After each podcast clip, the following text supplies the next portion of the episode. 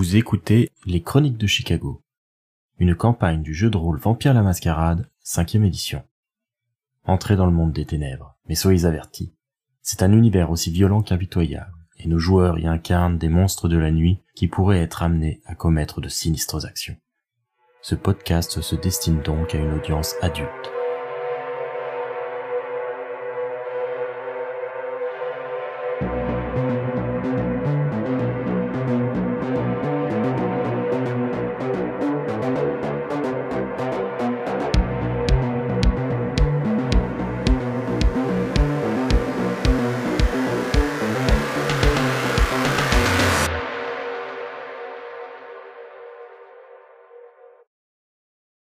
Afin d'explorer une éventuelle piste supplémentaire, Hélène entraîne Christopher dans un des repères de motards de la banlieue de Chicago.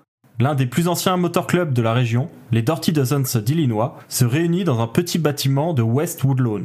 Sur le trottoir et sur la pelouse autour, une vingtaine de motos sont garées. On peut entendre de la musique qui provient de l'intérieur, s'échappant par la porte en métal qui a été laissée entr'ouverte. C'est un espèce de bâtiment privatisé. Ça ressemble pas à grand chose, mais en tout cas, c'est officiellement le club et euh, c'est une sorte de bar pas clandestin parce que il n'y a pas de licence, mais en même temps, comme c'est un truc privé, ils ont le droit de consommer de l'alcool, etc. euh, en interne. Comment vous vous êtes rendu sur place? Est-ce que vous avez pris la voiture ou est-ce que Hélène a réussi à entraîner Christopher sur sa moto? Est-ce qu'elle va lui proposer de monter sur la moto déjà? Hélène préférerait mourir de la vraie mort que d'arriver en voiture à un bar de biker. J'aimerais que ce soit clair. Du coup, elle aura proposé à Christopher Hey, j'imagine que bon, euh, t'es pas assez cool pour avoir une bécane, donc euh, je t'emmène. C'est marrant, je suis certain d'avoir entendu un autre mot que je t'emmène. Mais soit, j'imagine que ça fera un meilleur effet. Eh ben, cramponne-toi bien, mon gars. Je sais toujours bien m'accrocher. Donc vous êtes arrivé en moto et vous avez pu euh, du coup vous garer sur le côté. Hélène reconnaît certaines des motos. Très clairement, il y a des motos qui appartiennent euh, aux gens de la meute de loup. Bon bah du coup c'est qu'il y a les copains, c'est bien, tant mieux. Ça nous évite un déplacement pour rien. Eh, c'est jamais pour rien quand on fait de la moto, mec. Ouais.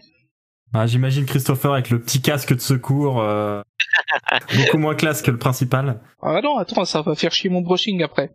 Christopher, faut qu'il reste beau. Alors c'est mieux que de se faire arrêter par la police en pleine nuit euh, et finir en garde à vue et mourir à l'aube euh, parce qu'on a voulu faire l'idiot. Ouais, ok, j'ai le casque. C'est un bon argument. Alors du coup, vous vous dirigez vers l'intérieur. Le bâtiment est divisé en deux zones, délimitées par une grande ouverture et des rideaux grands ouverts. Il s'agit d'un espace assez brut, à décoration assez composite. On peut voir le logo du Motor Club un peu partout. C'est un homme en blouson de cuir, filant au vent sur euh, une motocruiser. Les gens à l'intérieur sont presque uniquement des hommes à l'image de ce modèle. Et tous portent des blousons de cuir dont les patchs dévoilent à tous leur pédigré, leur ancienneté, leurs exploits et divers slogans qu'ils ont fait leur. Quand ils arrivent, Hélène et Christopher attirent assez vite l'attention sur eux. tu m'étonnes.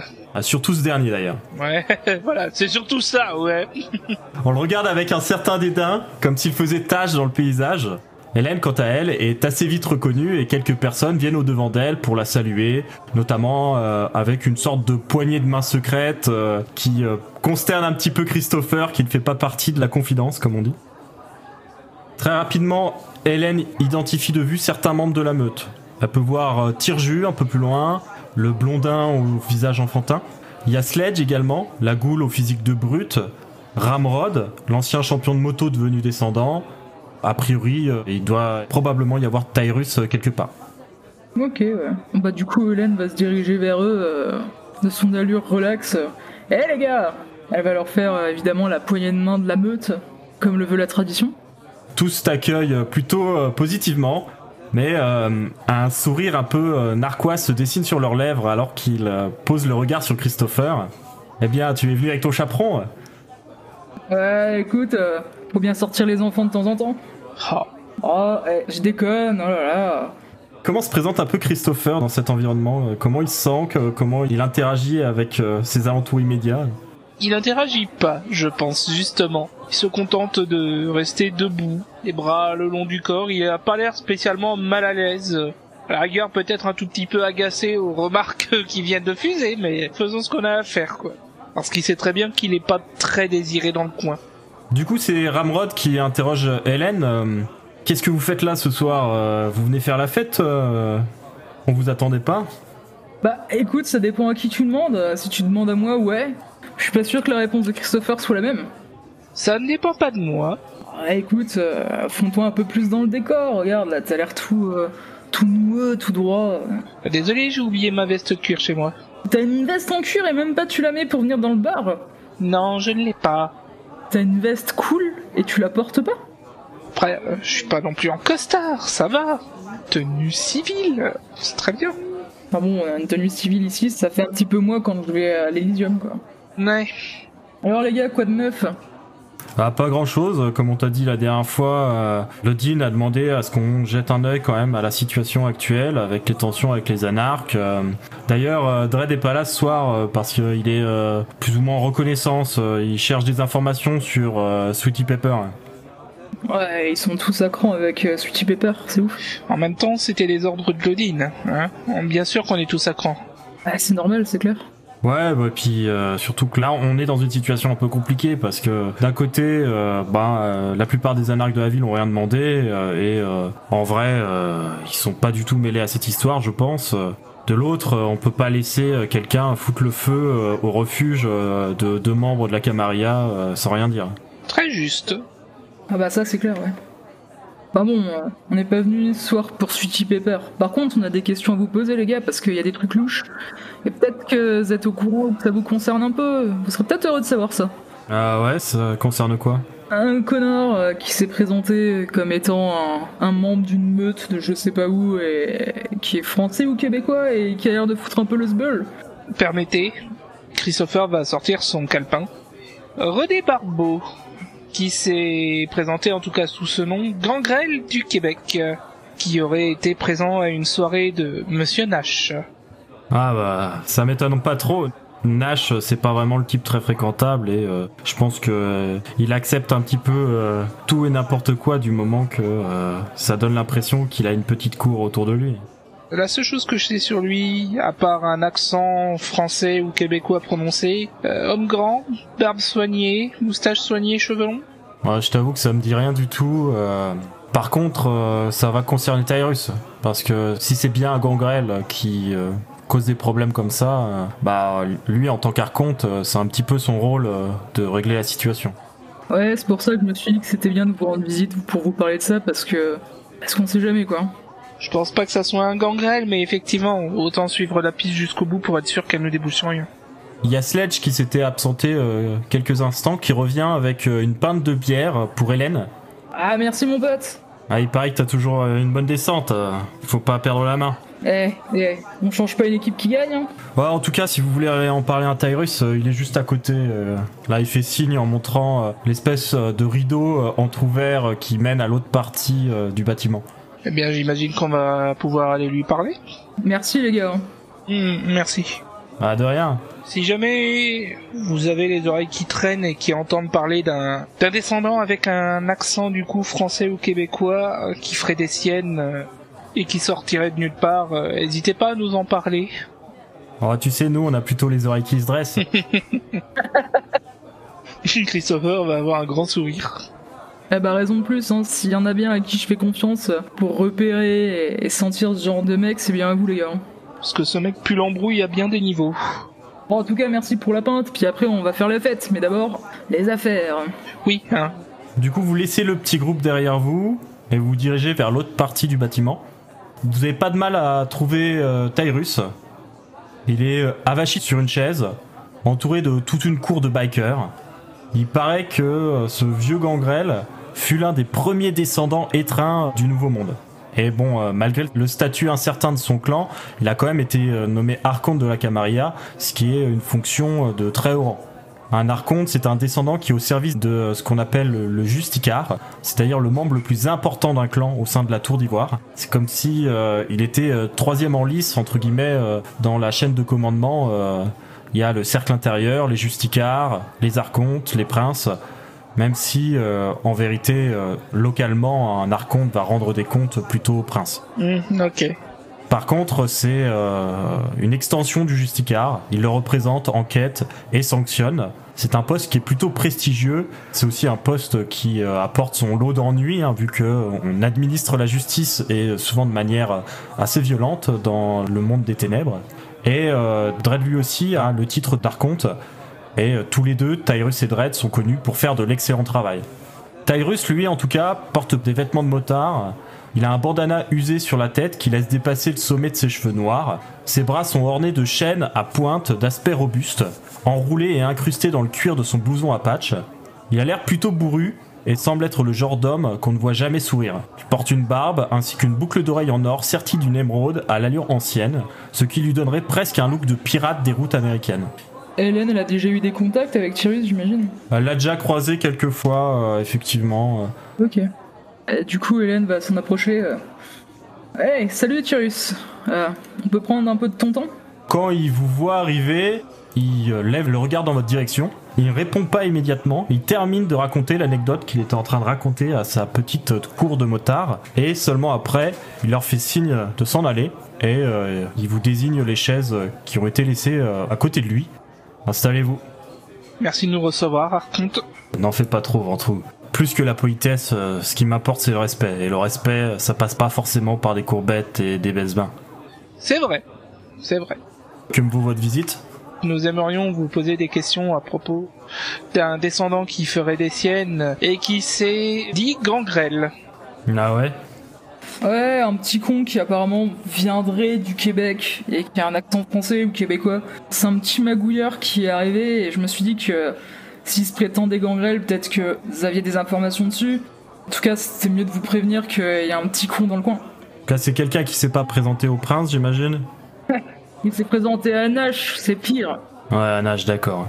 Disons que euh, nous, on n'a pas été là pendant quelques temps quand même, euh, comme on nous a demandé d'aller euh, à Birmingham, en Alabama, pour vérifier que le nouveau prince là-bas, Alexander Silverson, qui s'appelle, tienne la cour suite à sa prise de pouvoir.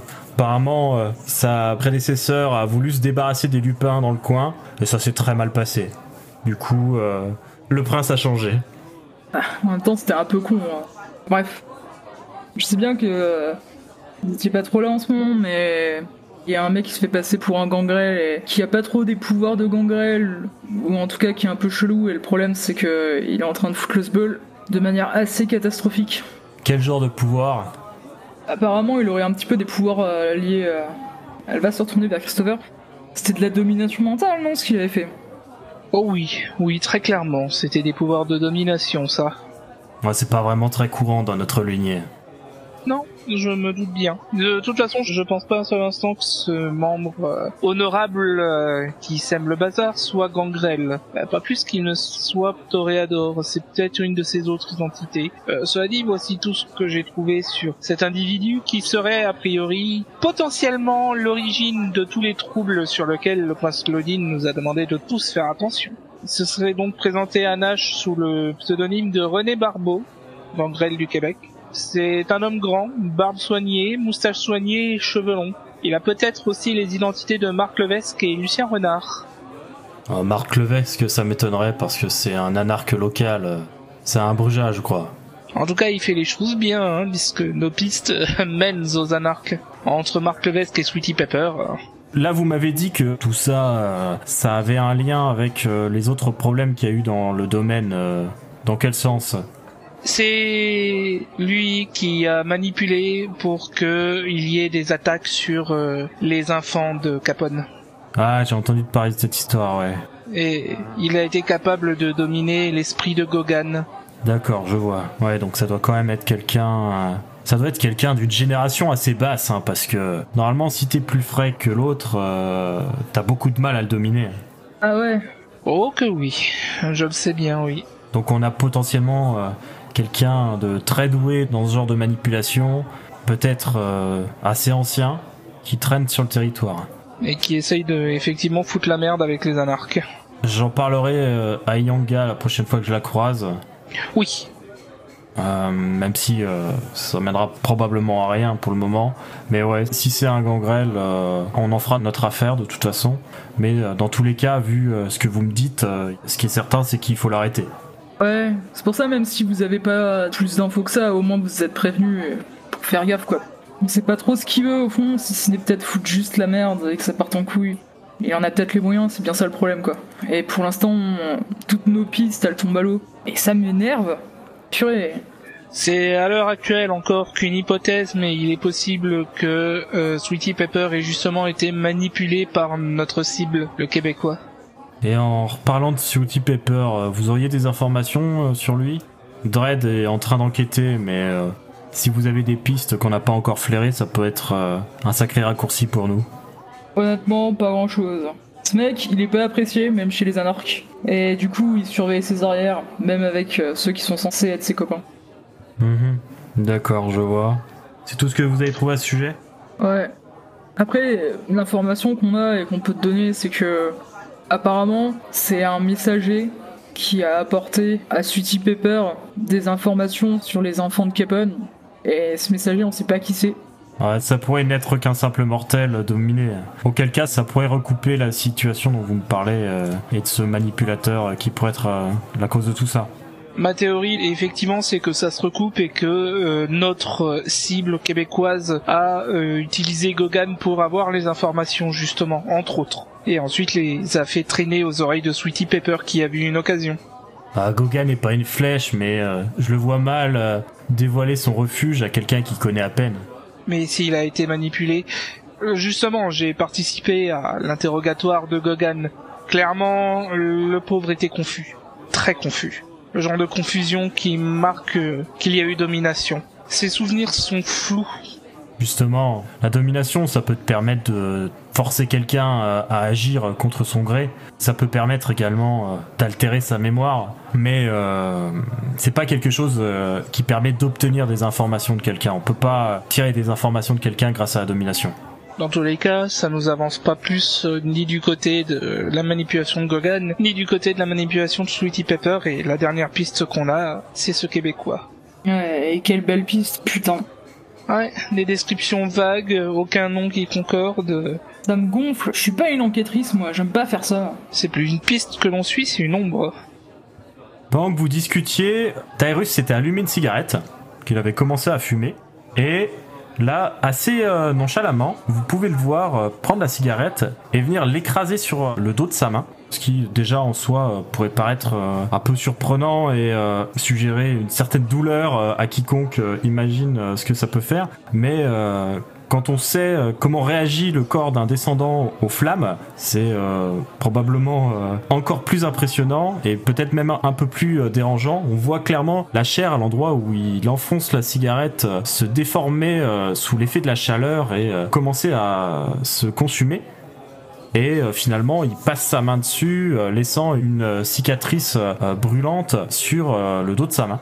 Ça a l'air d'être quelque chose qu'il a fait de manière un peu réflexe, comme d'autres euh, se rongent les ongles euh, ou euh, se grattent. Il semblerait que le vieux gangrel ait un peu des tics d'autoscarification assez marqués. En tout cas, ce geste vient mettre un terme à la discussion à ce sujet, et l'intérêt du gangrel se porte sur un autre sujet. Bon, en tout cas, Hélène, Dren m'a dit que tu savais quand même pas mal rouler. Que vous aviez fait un petit tour ensemble et que t'étais euh, assez à droite sur ta bécane. Ah bah attends, ouais, quand même. Eh, je suis peut-être pas euh, si bon que vous, mais je me défends. Ce serait quand même bien que tu nous montres ce que ça donne euh, et que tu fasses une euh, petite course avec Ramrod. Ah bah voilà, enfin des bonnes propositions. Ça y est, ma soirée est un peu moins dégueulasse. Puis, euh, si Monsieur Dawson euh, veut aussi tenter, on lui prêtera une moto. euh. Euh, je ne vous le conseille pas pour le bien de la moto. Très bien, vous resterez dans le public dans ce cas. Tyrus se lève d'un coup et euh, il crie euh, dans la foule On va faire une petite course Et là, euh, la liesse semble s'emparer de la meute de motards tout autour. le bruit d'un défi sur le bitume vient de se répandre comme une traînée de poudre dans le repère des Dirty Dozens. Visiblement, ça a l'air d'enchanter tout le monde. Hélène va se relever et par réflexe craquer un peu les épaules, comme si elle voulait se détendre un peu les muscles. Du coup, euh, avec son air un peu bravache, elle va dire Hé Ramrod Je te mets ta pâtée ce soir ou quoi? Ramrod, euh, venant euh, d'apprendre la nouvelle, se met à pousser un cri de loup. et il est très vite rejoint par les autres membres de son gang vampirique. Tyrus, lui, reste impassible, mais on entend du coup des cris très réalistes de loups qui s'emparent des lieux. hein. Coup, Hélène va donner une grande tape dans le dos à Christopher. Tu vois, c'est ça la vie. Tyrus euh, affiche un sourire carnassier et euh, lève une main en direction de la sortie pour inviter la Cétite à rejoindre l'arène urbaine, la rue dehors. Bah c'est parti. Tout le monde se presse dehors. Deux arbitres ont été tirés au sort euh, presque tout de suite. L'un qui va se tenir sur la ligne de départ, devant le bar, et l'autre qui va s'installer un kilomètre plus loin. L'objectif est simple, le premier à aller jusqu'au bout et à revenir sera désigné gagnant. Et la seule règle, c'est qu'il ne faut jamais descendre de sa moto sous peine de disqualification. Ce qui laisse pas mal de marge euh, à l'action. Ramrod, lui, est allé chercher sa moto et l'a enfourché. C'est une Kawasaki GPZ 900R Ninja. C'est l'un des seuls membres de la meute à préférer les motos japonaises aux américaines, car c'est un fou de vitesse euh, avant tout et il considère que euh, ce sont euh, ces motos-là qui sont les plus rapides. D'ailleurs, la Ninja modèle 84, ça a été la première moto à dépasser les 150 miles à l'heure. C'est une vraie fusée. Il y a maintenant des modèles plus rapides, mais la 900R, c'est une moto qui est plutôt maniable et plutôt adaptée à la pratique nerveuse de Ramrod. Sa moto est noire, traversée par un éclair jaune pour symboliser sa vitesse. Et elle a été également décorée par de nombreux autocollants avec des logos de divers chapitres de motards en provenance des quatre coins des États-Unis. Alors pour référence, il s'agit de la moto de Maverick dans le film Top Gun. Ah, il me semblait bien que j'avais déjà vu le. J'aime beaucoup les japonaises. hein. Les motos. hein. Oh, bon, tu peux aimer euh, les deux. Hein, euh. Alors quel modèle de la moto d'Hélène? Alors, le modèle de la moto d'Hélène, c'est une Harley Davidson Dyna Super Glide de 90. Voilà, donc modèle très récent, mais avec un style assez rétro quand même. Ouais, c'est à la fois assez euh, récent en termes de mécanique, mais en même temps, euh, il y a un petit côté Harley Davidson en sang, mais clairement, c'est beaucoup plus moderne que beaucoup des Harley. La moto, elle est noire, et pareil, il y a aussi quelques autocollants de barres traversées, ce genre de choses. Et notamment toute une partie de la moto où euh, c'est des sortes de dessins qui viennent des peuples natifs américains autour de Santa Fe, donc du Nouveau-Mexique.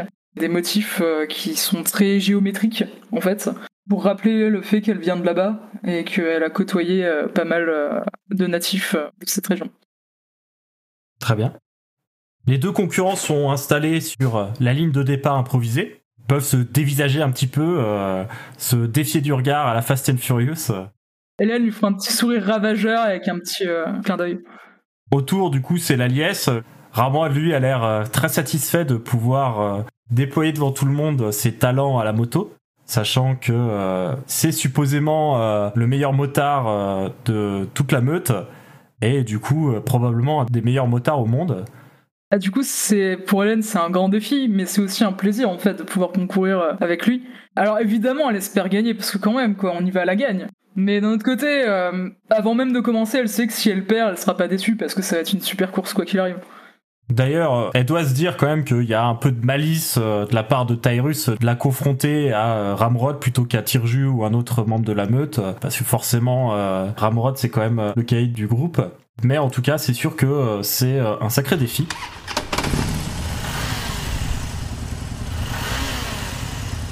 Les moteurs bondissent. Les deux motos sont prêtes à fuser euh, au signe de l'arbitre qui lancera la course.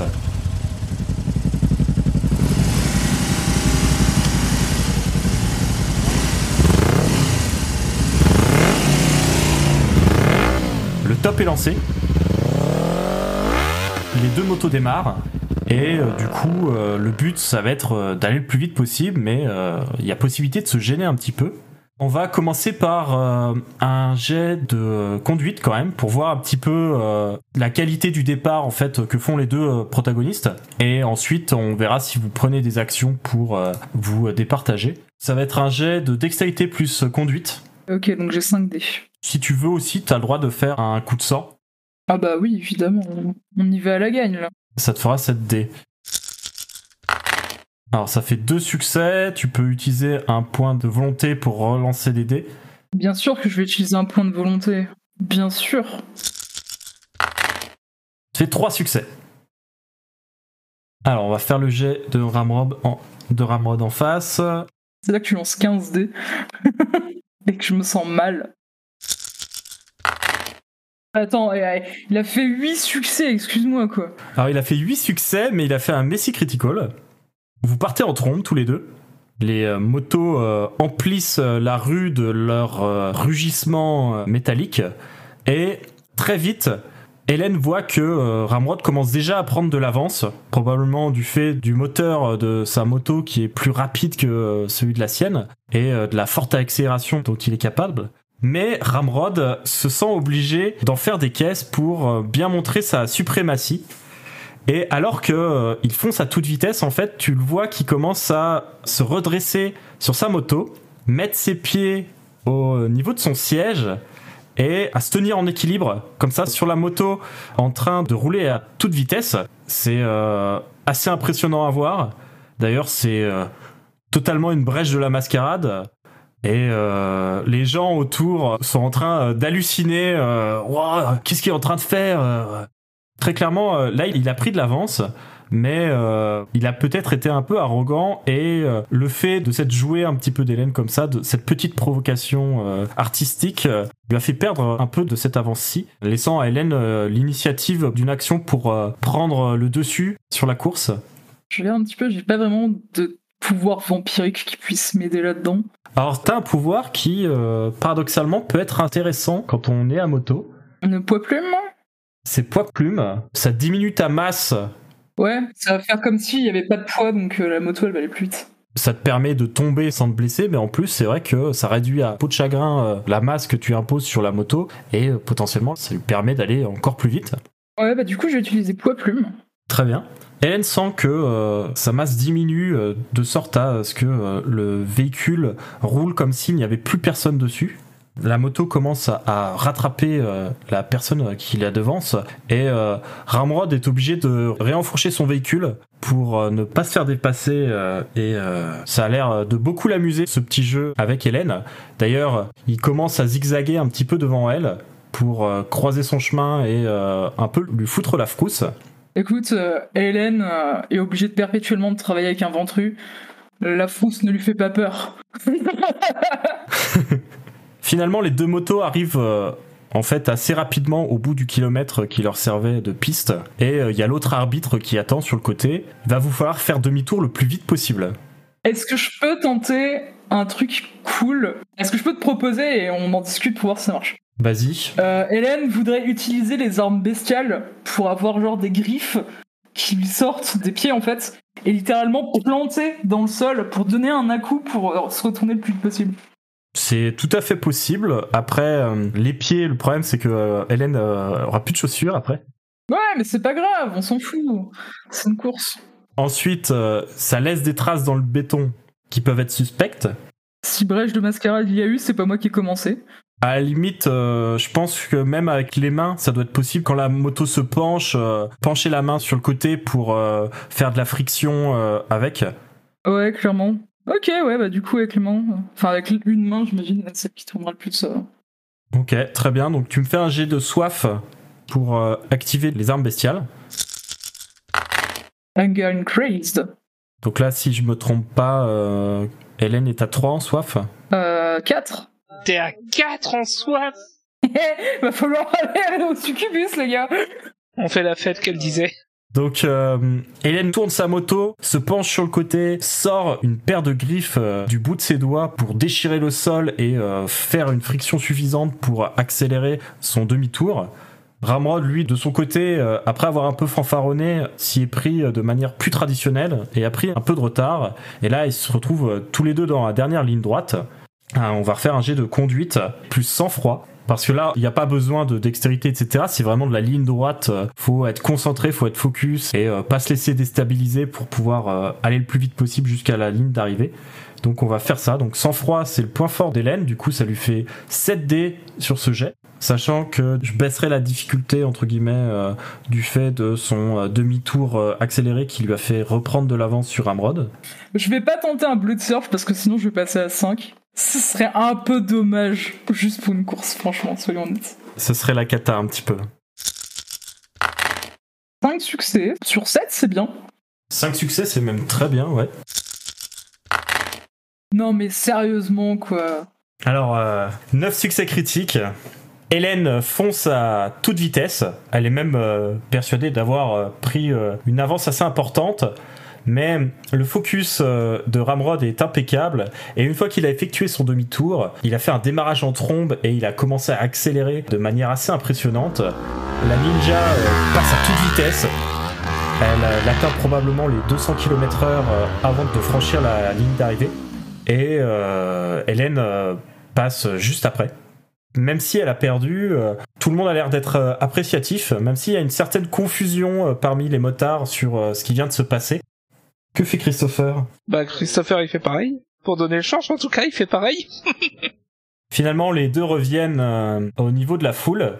Ramrod et Hélène ont droit à une grosse taloche euh, derrière la tête par Tyrus. Vous avez déconné, mais c'était pas mal du tout.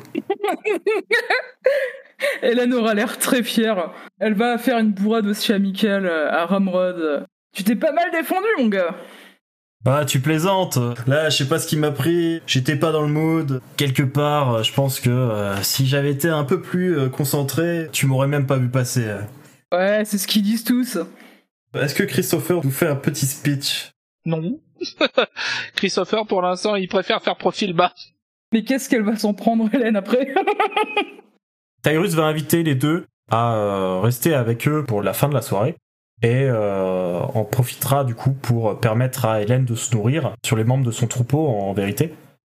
Tu vas juste me faire un jet euh, pour voir si quand elle se nourrit, euh, elle risque de la frénésie ou pas. Sachant que je crois que t'as utilisé un point de volonté, mais t'en as 6, donc il te reste 5. 5 plus un tiers de ton humanité, donc ça fait 7 dés. 5 succès sans problème. Hélène, euh, quand on lui présente des calices qui euh, s'offrent euh, volontiers à elle, elle peut se nourrir sur eux sans aucun problème. On peut considérer qu'elle redescend à 1 en soif après s'être nourrie sur plusieurs personnes. Hélène, elle a pas gagné, mais elle est super fière d'elle. Donc, ouais, elle a clairement, c'est un peu la reine du coin. Hein. Elle va pas se gêner. Hein. Est-ce que Christopher se détend un petit peu? Oui, mais il se laisse un peu porter par l'ambiance. Mais voilà, il y a une brèche devant lui. Il peut pas non plus être trop en mode ouais, allez, c'est la fête, on fait tout péter quoi. Il participe à la bonne ambiance, mais il y a des limites. Très bien. Christopher et Hélène profitent du coup d'une fête euh, improvisée euh, chez les euh, Dirty Dozens aux côtés de la meute de loups. Il semblerait que Tyrus après ait fait passer un peu le mot que bon bah ce qui s'était passé c'était rien d'extraordinaire, que Ramrod avait fait beaucoup de gymnastique, que c'était quelqu'un de très agile et que euh, les étincelles qu'ils ont vues au loin euh, sur la route euh, et qui ont laissé des traces en fait bah, c'est probablement un morceau de métal qui pendait de la moto ou quelque chose comme ça. Le mensonge passe de bouche en bouche et assez vite la rumeur veut qu'il ne se soit rien passé d'extraordinaire ici. L'influence de Tyrus semble suffisante pour imposer ce petit mensonge et euh, se permettre euh, de passer la nuit sereinement sans avoir d'inquiétude de ce côté-là. Hélène euh, va rentrer avec Christopher, j'imagine, parce que bon, sinon il rentre à pied. Peut-être une heure avant l'aube, histoire d'avoir un petit peu de marche quand même, tranquille, en rentrant à la porte. Elle aura évidemment tout le long de la route un peu fanfaronnée, un petit peu dépassé les limites de vitesse parce qu'elle est très fière d'elle. Et du coup, bah, elle va aller toquer à la porte de Lydie c'est qui? Euh, C'est moi Ah, entre. On a croisé ton frère tout à l'heure, alors je me méfie maintenant. Euh, je vais avoir l'air surprise. Ah ouais? Oui, il avait une fringale nocturne. Figure-toi qu'il a pas été très satisfait du contenu des frigos. Eh, moi je peux pas sortir le jour aller faire des courses, hein. Et encore, il est pas tombé sur euh, mes poches de sang. On aurait posé des questions un peu bizarres, on est d'accord. Heureusement, je les garde ici.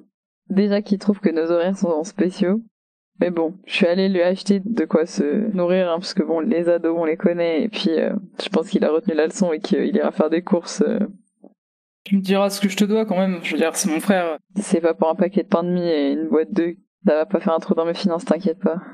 Et euh, du coup, tu bosses là? Bah ouais, je suis grave à la bourre à cause de cette enquête à la con qui me casse les... Ouais, ouais, ouais, c'est vrai qu'elle est bien relou. Et du coup, bah j'ai quand même un taf, il faut quand même que je gagne ma vie, quoi. Donc, euh, je t'avoue que j'ai été très tentée de passer la fin de la nuit euh, à jouer ou à papoter euh, avec des amis, mais j'ai cédé à la raison et je suis allée bosser. Ah ouais, ok. Bah du coup, tu vas arrêter? Bah ouais, qu'est-ce que t'as à te proposer? Euh, Du coup, il y a Hélène qui va s'avancer, elle va littéralement balancer Lizzie sur le lit. Écoute, j'ai passé une super soirée. Du coup, elle va quand même regarder Lizzie en mode... non mais tu comprends ce que je veux dire ou euh, pas du tout là? D'accord, j'en suis ravie. Dispo ou pas dispo? Non mais faut être concret. Dispo. Ok, d'accord. Du coup, Hélène ira câliner.